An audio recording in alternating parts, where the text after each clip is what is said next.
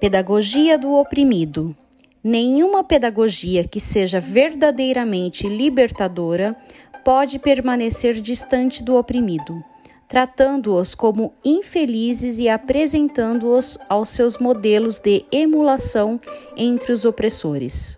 Os oprimidos devem ser o seu próprio exemplo na luta pela sua redenção. Paulo Freire, 1987